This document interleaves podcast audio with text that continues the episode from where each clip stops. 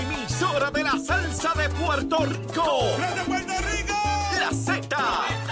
WZNTFM 93.7 San Juan, WZMTFM 93.3 Ponce y WIOB 97.5 Mayagüez. La que representa la salsa en la isla del encanto. De aquí para. A través de la aplicación La Música Z93. Tu, tu emisora nacional de la salsa.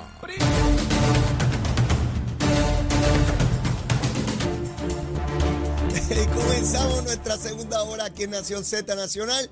Ya ready el licenciado Cristian Sobrino. Me dijo, mira Alejo, déjame ese cañaveral a mí que vengo con ciertas destrezas innovadoras este año. Pero antes vamos a los titulares.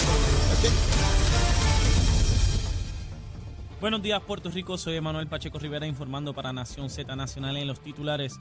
En notas congresionales, tras cinco días y 15 votaciones, el republicano Kevin McCarthy prevaleció en la lucha por la presidencia para la Cámara de Representantes Federal. En la ronda final, McCarthy obtuvo 216 votos frente a los 212 votos obtenidos por el líder de la minoría demócrata, Hakeem Jeffries.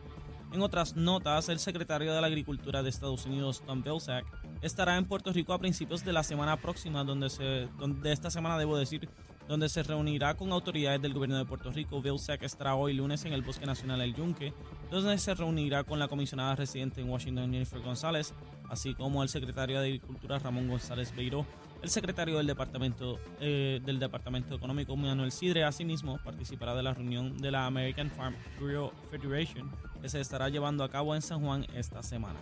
Hasta aquí los titulares, les informó Emanuel Pacheco Rivera. Yo les espero en mi próxima intervención en Nación Z Nacional, que usted sintoniza por la emisora nacional de la salsa Z93. Estás con Nación Z Nacional por el Habla Música y Z93. Y aquí comenzando, comenzando la segunda hora en Nación Z Nacional, mis amigos, con el amigo Cristian Sobrino. Cristian, saludos. Saludos, Leo, y saludo a todo el mundo aquí en el estudio, la audiencia afuera y dentro de Puerto Rico. Estoy descansado, estoy cebado, un poquito sobrepeso. Yo también. Tacho, Yo también. Lo que pasa es que yo me lo comí aquí. ¿Dónde tú te lo estabas comiendo? Yo me lo comí en la antigua sede del Imperio Romano en Italia. ¿Estabas allá? Estaba por allá. por allá. Uh, Leo. Sí, sí, sí, estuve ahí dos semanas. Ahí, ahí es la antigua sede. En la antigua sede. Estuve dos semanas allá. De hecho, eh, estuve con un grupo de amistades. eh, ¿Tomaste vino, Cristian? No, yo no, yo no tomé no vino, yo lo inherí, yo lo suspiré, yo lo reclamé. Yo lo tenía intravenoso, sí, yo tenía por la mañana, tenía ya la botella abierta aquí al lado. No, de hecho, un grupo de amistades, eh, porque fue algo inesperado, pero tuvimos el, el- el honor de que nos, se nos invitó a, a velar al Papa Emérito en, el, en la Ah, Basílica. oportunidad, sí. Eh, sí, dentro de mi actividad yo soy eh, fiduciario en una fundación católica y, y, pues, tenemos muy buena estrecha relación con el, con el, con la sede Ok. y nos invitaron para que participáramos y de verdad que fue una ceremonia, obviamente lo triste porque surge de una muerte, ¿verdad? Claro, claro. Eh, pero fue una ceremonia, eh, yo creo que iba a tener esa memoria eh, No, no, me, me imagino. eh, me imagino. eh, Yo tuve la oportunidad. bien esculpida en la mente por el resto de mi vida. No había, no había paralelo a lo que es tú entrar a la Basílica de San Pedro y, y ver todo eso de esa manera. No hay manera. Eh, te- te- eh, me- me- trato de imaginármelo. Yo he estado allí en, en- en la basílica eh, ya en dos ocasiones. Eh, pude ver la transmisión en vivo de- del Ujú. funeral eh, muy temprano en la mañana por la Sí. diferencia de hora, por supuesto. Eh, pero, pero no tenía idea de que estabas allá. No tenía idea. Ahora, pude apreciar también que yo tengo una nueva tesis Ajá. de que los puertorriqueños... Colón también tenía una. Sí, nueva- claro, y le salió súper bien. Eh, de que la... eh, Quizás en, el- en lo- en los primeros viajes de Cristóbal Colón, los que desembarcaron en Puerto Rico no eran españoles, eran italianos. ¿Por qué? Porque hay unas cuestiones entre la cultura italiana y la puertorriqueña que se parecen un poquito demasiado. este, pero eso lo dejamos para otro día Mira, con cerveza para discutirlo. eh, eh, yo cada vez que yo cada vez que nos lo explicaban así las cosas, los Ah. tour guides, yo decía, sí, sí, muy puertorriqueño. sí. Pues si tú supieras que, que en uno de esos viajes, era estudiante en aquel entonces, la primera vez que estuve, eh, cuando vamos de Austria a Italia, Ajá, ajá. Eh, era dramático porque están los guardias austriacos de un lado, Sí. bien sobrios, bien rígidos, qué sé yo qué, y del otro lado están los italianos pitándole a los autobuses, a las muchachas que iban y pitándole. Bueno, cuando yo me bajé del aeropuerto y estábamos yendo hacia la transportación, de entonces nos pasan por el lado dos guardias de seguridad, o sea, militares, con, el, con las fatigas puestas, la pistola, el rifle, la boina, toda la vaina. Entonces tú los ves que hacen usándose el cigarrillo, caminando por ahí. definitivamente estoy italiano. Pues, pues sí, de verdad que eh, dices eso y, recuerdo vivamente ese momento ahí en, la frontera. Los austriacos bien sobrios, aburridos, ¿vale? sí, y, sí. y, lo, y aquellos italianos pintando a las muchachas. y yo, estos tipos son como eh, nosotros. pero, pero aquí el estudio, como me cambió, ¿cuál es la cámara que me está apuntando ahora? Porque no sé a cuál me está mirando. es que tenemos cámaras nuevas, están chulísimas. está. No, y nos Panóptico. Y, nos vemos bonitos, porque tiene un botón que dice para verse bonito, ellos lo aprietan y nos vemos bonitos. Sí, eh, ¿Le pueden enviar la foto a mi novia, por favor? Mira, nos vamos a ver espectaculares. vamos a ver espectaculares. Mira, vamos arriba, vamos arriba. El nombramiento o la designación, debo decir, de Vilmari Rivera Sierra como procuradora de las mujeres que por estar en receso de la legislatura entra de inmediato. Ya, ya, está allí, ya está allí, ya está allí. Yo llegué el sábado y yo digo, ¿de qué voy a hablar con Leo el lunes? Porque he estado desconectado, no sé bien, y evento el domingo se anunció. Ya sé. Ya sabe Ya sabes de qué vamos a hablar. vamos arriba, vamos arriba.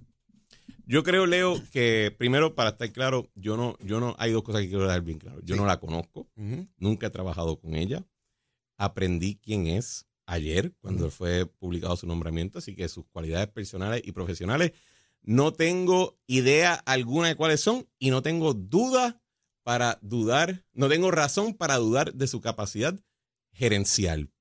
Ha corrido, tiene una, una un resumen, ¿verdad? Y, ha podido correr organizaciones a través de su historia y así que debe tener algún tipo de competencia en la vaina de correr cosas. Y eso es bien importante cuando te nombran a ser la principal oficial ejecutiva de una organización gubernamental.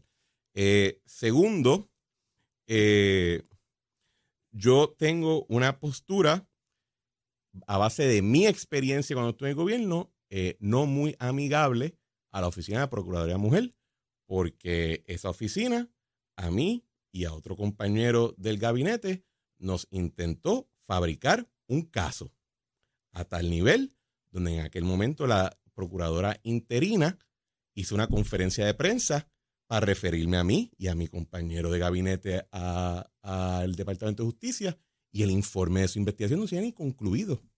No estaba ni escrito y ella estaba refiriéndome para antes. Y eso fue una fabricación, como se demostró, tanto con los argumentos de mi abogado de entonces y segundo por la investigación que después hace la propia procuradora nombrada en propiedad y por el mismo Departamento de Justicia. Fue una fabricación.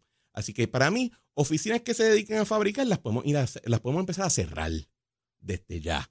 Así que eso lo dejo bien claro porque yo quiero que la gente entienda de dónde yo parto mm. y ellos pueden entonces tomar en, como en serio mi, cuestionamiento o pueden decir, mira, esta persona está muy parcializada, así que lo voy a ignorar. Mm. Eso yo creo que es lo justo en un programa de discusión como este. Eh, yo, habiendo dicho que no la conozco y que no sé muy bien quién es, tiene un problema. Y pienso que el gobernador en lo político cometió un error, una metida de pata garrafal, pero de que, mira, la, la pierna llegó, la metida de pata llegó al muslo. O sea que ahora tiene que el impulso para salirse de ella, ¿verdad? Ah. Porque, uno, yo quiero entender cómo es que él hace el nombramiento, pero simultáneamente surge el, el mensajes en redes sociales de organizaciones feministas como por ejemplo Matria, que yo creo que es de la más conocida, mm. que dice, ese nombramiento lo hicimos las organizaciones. Mm. Ah, bueno.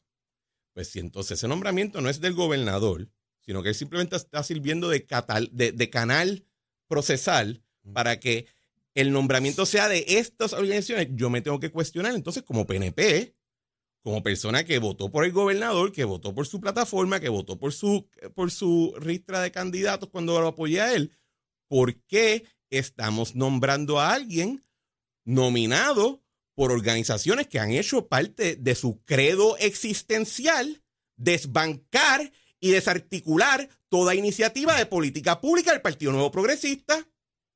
Y de que a tal nivel de que cuando le tienen que pegar un tiro a un funcionario por resbalar o a una funcionaria por resbalar, si es PNP, no, es, pegarle un tiro, es montar la hoguera, eh, ponen la, la, guillotina, te dan ahí en para que suelte la chavana baja, pero si es de otro lado, Nacarile, eh, eso. Segundo, me han estado diciendo, no, Cristian, porque obviamente cuando se hace el nombramiento en los grupos en los cuales yo discuto las cosas, eso parecía que habían abierto el séptimo sello del apocalipsis. ¿Verdad? O sea, estaban sonando las trompetas, los jinetes estaban ya bajando por el, por el morro. De aquí lo que venía era eh, el, el, Armagedón ahí en el Capitolio. me dicen, no, Cristian, tranquilo. Ella es bien católica. A tal nivel que su esposo es casi es diácono, casi así. una mujer bien católica. Es porque saben por dónde yo, yo cogeo. Y, yo, ah, pues tremendo. Que diga que es provida. Que diga que ella está en contra del aborto.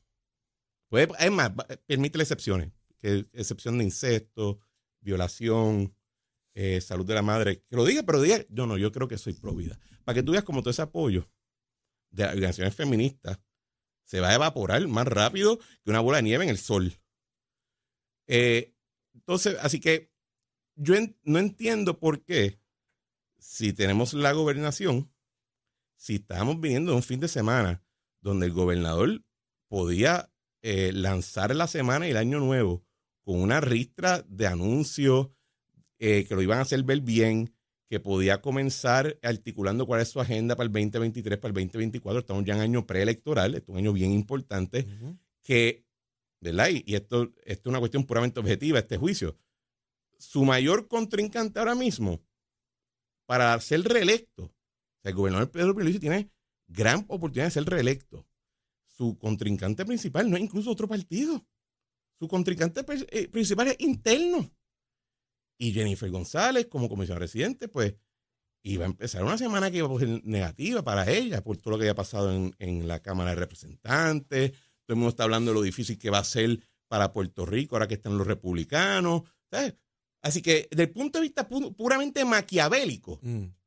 el gobernador podía empezar ya dando un tajito por aquí para ver si empieza a sangrar la herida.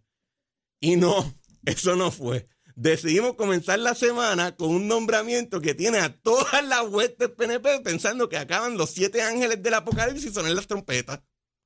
Y así que yo entiendo que por, cuando tú lo veas de esa manera, es un error garrafal. Ella ha dicho, eh, noté que en el comunicado de prensa no se dijo, ella es una estadista confirmada que apoya la agenda del gobernador en Washington. Tampoco vi nada de eso todos los, todos, los comentarios fueron de que ella está apoyada por un grupo de personas que han hecho de su misión constitucional de existencial tumbarnos la cabeza de los que pensamos que Puerto Rico debe ser un Estado. Así que yo me tengo, así que los cuestionamientos son serios. Creo que le pueden causar al gobernador un tajo cicatrizante en un año ya preelectoral. Y me gustaría entender mejor cuál fue el razonamiento de esto, porque al final del día si la oficina es tan insignificante que tú puedes nombrar a cualquiera, pues ¿para qué nombrar a alguien? Vamos a cerrarle ya. Vamos, vamos, vamos a empezar por ahí, empezamos con unas cuentas más. Segundo, si entonces es un nombramiento tan importante, como tú nombras a alguien que aparentemente no está dentro de la ristra, no tiene el checklist marcado de todas las posturas tuyas o de tu gente. Eso a mí me llama mucho la atención y yo quisiera entender cuál fue el razonamiento para el que lo hizo. Pues mira, Cristian, te he escuchado con mucho detenimiento y he aquí mis comentarios. Diga usted, caballero. Señalamientos y conclusiones. En primer lugar, cuando hablas de que la oficina te fabricó un caso y que por eso hay que eliminarla, yo te entiendo, ¿verdad? Y entiendo por lo que pasaste. Eh, a mí me han acusado de delito, ¿sabes? No, no, es que hubo una investigación, es que a mí me acusaron de delito y tuve que ir a un juicio. Y 12 personas pasaron la determinación si yo iba para la cárcel o no. Eso fue lo de la bandera. La Procuraduría. En la Procuraduría. la Procuraduría de la Mujer. ¿Sabes por qué? Porque allí había una señora que dirigía esa oficina que hizo un experimento social y político. Ella determinó quitar la bandera americana porque ella fue nombrada por una gobernadora popular, pero ella era independentista. Eh, Y ella intentó hacer un ejercicio para ver si de facto podían ir eliminando ese vínculo con los Estados Unidos. Y allí llegamos un grupo. Eh, llegó Pesquera primero. Yo llegué allí, yo pude haberme quedado en mi casa porque yo no era presidente porque Pesquera vino, pero entendí que había algo más grande que Pesquera y que yo, porque allí estaban tratando como delincuentes a funcionarios electos. Yo no era electo, habían funcionarios, habían senadores y representantes allí. Y llegué allí. Se dio una situación que nadie esperaba y que nadie procuraba, pero en todo tipo de manifestación se puede dar cosas. Si yo me dejara ir por esa situación, pues que eliminen la Procuraduría. No, yo no creo eso. Quien estaba mal era la persona que era regente en ese momento en esa institución, porque instituciones que han fallado, han fallado porque las personas que han estado en ese momento fallaron. Porque si no, habría que eliminar el Departamento de Justicia, el FEI, el, FBI, porque donde quiera se cuecen agua. Así que de ese planteamiento lo atiendo de esa manera. Eh, creo que la oficina es importante la persona que se vaya a nombrar ahí bajo cualquier administración, bajo cualquiera. Pero, claro, cuando yo hago referencia a lo de la fabricación, yo no, yo lo hago para estar claro, para establecer claro lo siguiente. Primero, mi experiencia y segundo, que no es una oficina sin importancia como alguna gente está empezando a argumentar como para defenderla. De acuerdo, de acuerdo, de acuerdo contigo en eso. Al otro punto que voy. Históricamente, desde que se fundó esa oficina, las personas que van a ser nombradas bajo administraciones PNP y populares no han estado exentas de controversia, porque tienen que lidiar con temas que están dramáticamente polarizados en nuestra sociedad. Así que distinto a un jefe de la policía, distinto a... vamos a ponerlo así, no es recreación y deportes que tiene mucha importancia, pero son temas menos controversiales. que... Claro, claro.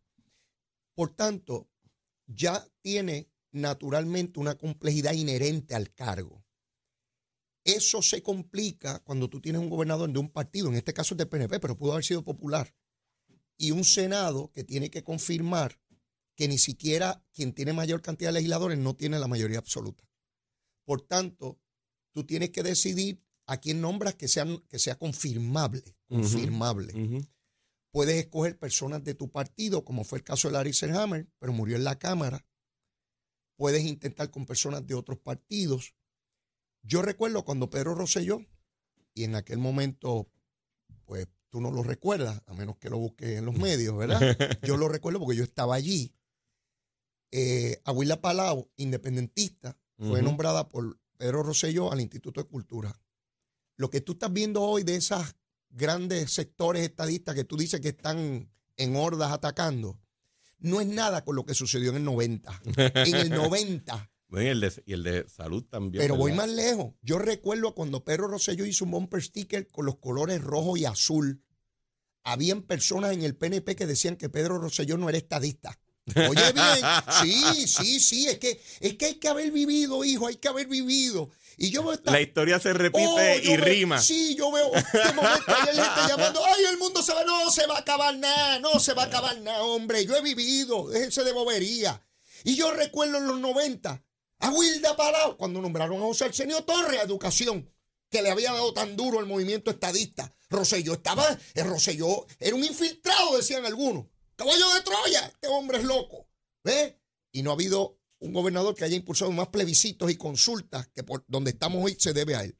En gran medida, no todo, por supuesto. ¿A dónde quiero ir? El gobernador, Tomás Rivera Chat y Kenny Riquelme plantean unas cosas que para mí tienen mucha validez. ¿Qué dicen? La persona que se nombre ahí tiene que ser una persona que atienda a todas las mujeres. O sea, que no esté motivada ideológicamente, que no va a atender un grupo porque cree en perspectiva o en aquello o en lo otro, no, no, a todo el mundo. Que toda mujer, toda mujer, no importa lo que crea, de dónde sea, se sienta que allí la van a escuchar, que allí la van a atender, que allí la van a procurar, ¿verdad? Porque es la oficina de la procuradora. Esos criterios para mí son fundamentales. Eh, pero sigo, continúo. Esta señora, a quien yo tampoco no, no, conozco. No, tu programa. No, no, no, no, no, no, no, Hoy es nuestro programa. Claro, claro. Usted cogobierna. Ok, yo cogobierna. Yo aprendí de usted, yo aprendo de usted. Yo aprendo de usted. Y usted me enseñó algo a mí que yo nunca había escuchado a ningún estadista plantearlo. Con la estadidad se cogobierna. Así es. Y ese, ese punto para mí es medular. Pues siempre pensamos de allá para acá. No, cogobernamos. Y aquí cogobernamos ahora. Usted es, dueño de este programa también. a lo que voy es, eh, el gobernador, yo, yo no la conozco tampoco, Cristian, yo no la conozco. Ayer es que vengo a conocer un poco más de ella. ¿Tú sabes quién la conoce? ¿Quién? ¿O debería conocerla? ¿El gobernador? Yo esperaría. Bueno, porque es que ella ha estado trabajando allí por meses en el grupo PARE. Fíjate que el gobernador destaca cosas que ella también destaca como elementos suyos. Dice que es una persona que escucha, que logra consenso entre personas que piensan distinto. El gobernador destaca esos principios también. El gobernador no está loco. El gobernador no está loco. No, para nada. El gobernador miró a esta persona y dijo, miren, yo no tengo a nadie que sea confirmable. De estos estadistas tremendos que hay aquí, que todos son confirmables. Pues no los tengo. Como no los tengo, porque ni siquiera el Partido Popular lo tiene, tiene 12, le faltan dos más. Allí, allí al menos tienen que haber dos partidos para confirmar a quien sea, para lo que sea. Él dijo, mira, esta persona que ha estado conmigo trabajando tiene estos criterios. Y yo creo que a tono con el gobierno de Pedro Pilicio es un gobierno de consenso. No es de pelea, es de consenso. Y, y el pueblo lo obligó porque, porque tiene un gobierno compartido. No, y, y que él su, ent- y su temperamento es ese. por eso. Y él entiende que esta persona representa las características que él quiere de un gobierno. Si lo logra o no, yo no lo sé, Cristian. ¿Sabes por qué? Porque PNP han nombrado PNP que acabaron siendo pillos. O sea, sí, No, no, y que te nombran PNP y un Senado PNP te lo y cuelga. también. Pero eso, pero, ¿sabes qué, Leo? Eso que tú dices, yo creo que subraya hasta cierto punto Ajá. las mismas preguntas. Nótese lo siguiente, yo, aunque he estado, yo comencé diciendo, mira, estos son, estos son mis prejuicios, pero al final con que yo terminé, hay que hay preguntas que contestar Claro. serias. De acuerdo. Y son serias, De acuerdo. ¿verdad? De acuerdo. Primero, hace dos o tres semanas, yo creo que la última vez que estuve aquí, Sí. discutimos un artículo donde el gobernador decía, mira, yo no puedo bregar con un Senado que no me vaya a atender adecuadamente mis nombramientos, Sí. así que yo no voy a hacer ninguno de importancia. Mm, No voy a hacer ningún nombre, a menos que no esté obligado a hacerlo, no lo voy a hacer. mm, Porque me van a tumbar el del Tribunal Supremo, Ujú. me van a tumbar el del Contralor, el del Contralor Sí. y al día de hoy, Yemín Valdivieso es Contralora en interinato. Así y es. lleva interinato desde el cuatrenio pasado, ¿verdad? Y hoy en día la Oficina de Procurador de las Mujeres está en interinato Mm. y hasta donde yo entiendo las luces siguen prendiendo y apagándose allí, ¿verdad? O sea que eso está operando. Entonces, esto yo diría que esta oficina, que quizás no tiene el mismo poder constitucional que tiene la Contraloría o el Tribunal Supremo, pero tiene un nivel de controversia, tiene un nivel de discusión que la rodea, que tú puedes decir, es una oficina importante, aunque de verdad dentro de las categorías de cosas tú pensarías que no es una secretaría grande, o sea, no está ni en el, ni en el gabinete Claro. pero tiene mucha discusión que la rodea. Segundo, o sea, así que primero, ¿por qué estás haciendo este nombramiento a 10 años cuando dijiste hace tres semanas de que los nombramientos importantes se iban a tener que, iban a tener que esperar el próximo cuatrenio? Pues, Porque no querías que te tumba, que sacaran de la órbita. Segundo. Tienes toda razón, lo, lo- lo que dijiste de que se atienden a todas las mujeres. Y yo de verdad creo que en la oficina de Procuraduría de Mujeres se atienden a todas las mujeres. De verdad, yo no creo que ninguna mujer sea el, el- la ideología, la- el criterio socioeconómico que tenga. Yo no creo que en esa oficina hoy en día te cierren las puertas. Pero, pero, yo sí entiendo que el propósito central verdadero de la Oficina de Procuradora de Mujer se creó para darle un presupuesto fuera del proceso democrático a un grupo de personas para impulsar una visión ideológica particular. Para eso es que se creó, para que ciertos temas nos los arrebaten del proceso democrático, de la discusión pública y el proceso presupuestario regular y decir, a esa oficina hay que mantenerla siempre, porque hay que designarle una partida de presupuesto para ciertos grupitos. Y así se hace con muchas otras cosas del gobierno. Es una visión que a mí no me gusta, pero tengo que reconocer que ese es el propósito. Y la oficina de Procuraduría de Mujer, si no sirve esos intereses ideológicos, ¿qué, qué pasa? Se activan las críticas. Entonces, lo que podemos ver con esta dama es lo que quizás estamos viendo un poquito con Domingo Emanueli en justicia. Que como Domingo Emanueli no está encarcelando a todos los PNP que le pase por el frente, te mundo diciendo, ay, yo tenía unas esperanzas tan buenas con el funcionario, pero no está haciendo lo que yo pensaba que iba a hacer. Mira, reaccionando a lo que tú planteas en términos del gobernador, sí, él planteó eso. Mire, mandar personas allí para toda la cosa. Sin embargo, el año comienza con feminicidio, e- es, serio la situación y los gobernadores pueden tomar determinaciones y cambiar cuando las condiciones cambian. En este caso, él tiene mayor eh, expectativa de que esta persona sea confirmada, ¿verdad? Y, y por eso la envía allí. Yo no sé si va a ser confirmada porque puede haber sectores del Partido Popular que no le den el voto. Es que yo creo que al día Y- de hoy, yo creo que es- como se están viendo las cosas, Ah, acaban de hacer lo que dijeron hace tres semanas que no iban a hacer, coger una persona y enviarla a la hoguera.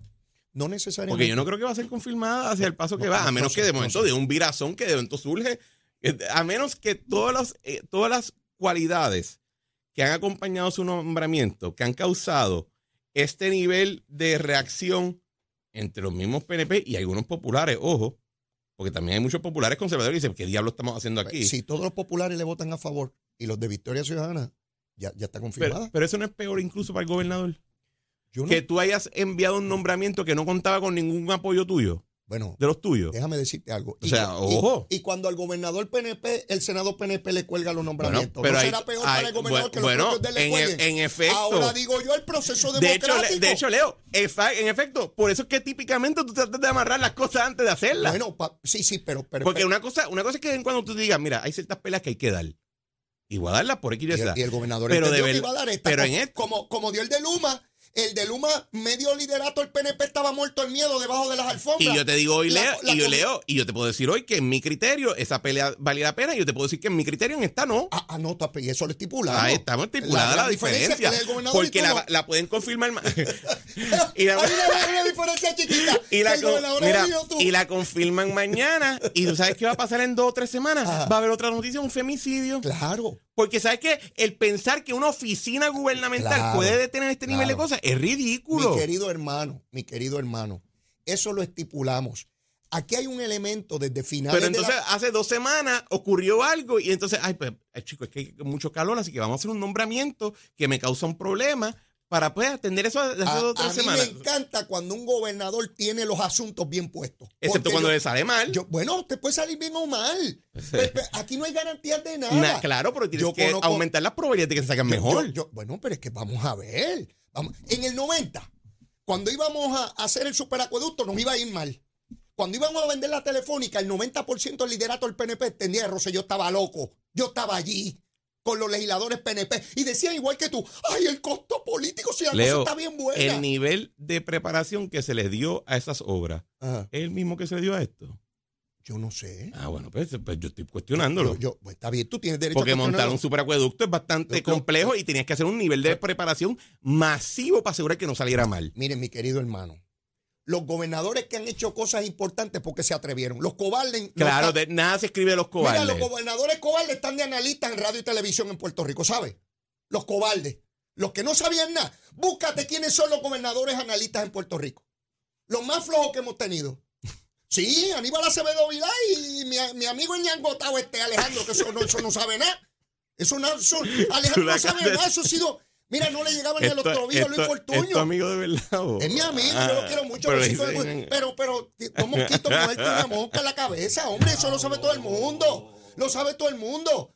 Los gobernadores de verdad no están de analistas por ahí hablando gusanga. no es una cuestión, eh, de nuevo, yo no estoy diciendo que de vez en cuando no que dar una pelea. La pregunta es si la pelea es la correcta. Es Y en este caso, considerando que nosotros venimos aquí para hablar de estos temas, te puedo decir que mi, basado en todo lo que te dije anteriormente, creo que esta pregunta, esta, este caso no es uno que vale la pena el costo que te puede dar al final del día. Porque sabes qué, Ah. si te sale todo bien, sale nombrado y eso, lo que tú tienes aquí es una posible quinta columna y no has, no has hecho nada para poder reducir esa preocupación yo- con gente yo- que te apoya a ti. Yo no sé si va a ser una quinta columna, el tiempo dirá. Sí estoy de acuerdo contigo, y eso fue un fenómeno de la segunda, de la primera mitad del siglo XX, que empezó esta, esta situación en los Estados Unidos, donde los gobernantes entendieron que para cada problema había que crear una estructura Ah, gubernamental. Exacto, y darle un presupuesto a alguien. La pueden nombrar a ella a quien sea y van a ver machos como ese que tenía 67 años en Trujillo Alto que le pegó un tiro a la mujer. Exacto. La- y, y- y- y no hay un policía que esté allí que pueda decir que un matrimonio, que puede tener una diferencia. De momento él le pega un tiro a ella, igual que en Utah, eh, el individuo que por un divorcio cogió a la esposa y a todos los hijos los mató a todos la semana pasada. Y, y creo que hasta otra gente también se fueron Eh, en esa por redada. eso, por eso. Yo estoy claro en eso. Sin embargo, sin embargo, y es fenomenal esta cuestión del análisis político, porque el gobernador entendió que esa es la persona. La legislatura finalmente determinará si es o no es. Ella no va a detener los feminicidios, no los va a detener, porque no, no, no tiene la capacidad ni, ni, ni, ni su agencia ni nada, porque eso es un fenómeno que no tiene que ver con eso. De, si, la, si la confirman, pues ella tendrá un papel que desempeñar y la gente me dirá si ese nombramiento fue bueno o no. Ahora yo te digo que ha habido nombramientos bien analizados de gobernadores PNP. Que te los vuelan en la cárcel, claro. Que los vuelan en el Senado, oye, o que sale, o que los confirman y resultaron después que eran claro. bandidos. Eh, y de hecho, el, caso clásico es el de educación en la época de, de eh, Víctor. Víctor Fajardo. Exacto, perdón, me fui en blanco. Que todo el mundo ve el día dice cuando mejor corrió era cuando estaba él. Así es. Y de momento salió. Eh, exactamente. Mira, tenemos que ir a una pausa. Esto ha estado interesantísimo. Después de la misma ya tú sabes lo que viene, una recomendación. De, no te me pongas italiano en la recomendación. Estamos en Puerto Rico. No, me vengas aquí con cosas italianas. Estamos aquí en Puerto Rico y quiero que la gente tenga acceso de inmediato. Mire, yo sé que esta discusión está fascinante. A mí me encanta cuando tengo un panelista que me dice, no, Leo, usted es un disparatero, aquí lo que va es esto. Me encanta. No eres disparatero, estás mal ya. Eh, eh, ese es el equivalente disparatero, pero es un eufemismo. Llévatela, chero. Buenos días, Puerto Rico. Soy Manuel Pacheco Rivera con la información sobre el tránsito. Ya ha comenzado a reducir significativamente el tapón en la gran mayoría de las carreteras principales del área metropolitana. Sin embargo, aún se mantiene congestionada la autopista José Diego desde Bucanán hasta el área de Atorrey en la salida hacia el Expreso Las Américas. Igualmente la carretera número 2 en el cruce de la Virgencita y en Candelaria en Toa Baja y más adelante entre Santa Rosa y Caparra. La 165 entre Cataño y Guaynabo en la intersección con la PR22, así como algunos tramos de la 176, 177 y la 199 en Cupey. La autopista Luisa Ferré entre Montelledra y la zona del Centro Médico en Río Piedras y más al sur en Caguas. Ahora pasamos con el informe del tiempo. El Servicio Nacional de Meteorología pronostica para esta mañana una mezcla de sol y nubes con algunos aguaceros ocasionales mayormente en el norte y este. En la tarde los aguaceros se desplazarán hacia el interior y oeste. Durante todo el día los periodos de lluvia serán moderados y pueden causar acumulaciones de agua en las carreteras, pero significativamente mayor en el noreste de la isla. Las temperaturas máximas van a alcanzar los 80 grados a través de las zonas costeras y los altos 70 grados en la zona montañosa, mientras que en la noche las temperaturas mínimas alcanzarán los 60 grados. En el mar los navegantes pueden esperar un oleaje picado de 3 a 5 pies con vientos, vientos del este de entre 15 a 20 nudos a través de las aguas locales por lo que se emitió una advertencia para los operadores de embarcaciones pequeñas. Hasta aquí el tiempo les informó Emanuel Pacheco Rivera. Yo les espero en mi próxima intervención aquí en Nación Z Nacional que usted sintoniza por la emisora nacional de la salsa Z93.